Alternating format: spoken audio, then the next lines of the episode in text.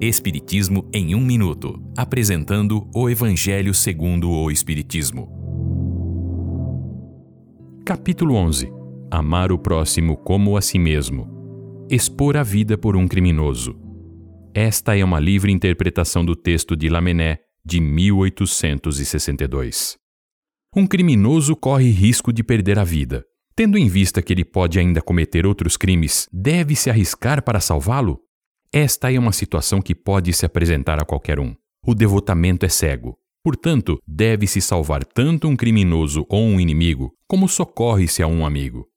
Nos momentos de perigo, o malfeitor pode ver, num instante, todo o seu passado e se arrepender. Sigamos a voz do coração que diz: se pode salvá-lo, salve-o. Esta é uma livre interpretação. Livro consultado: O Evangelho segundo o Espiritismo, de Allan Kardec, edição 3, em francês. Visite nosso site www.vidaespiritismo.com.br.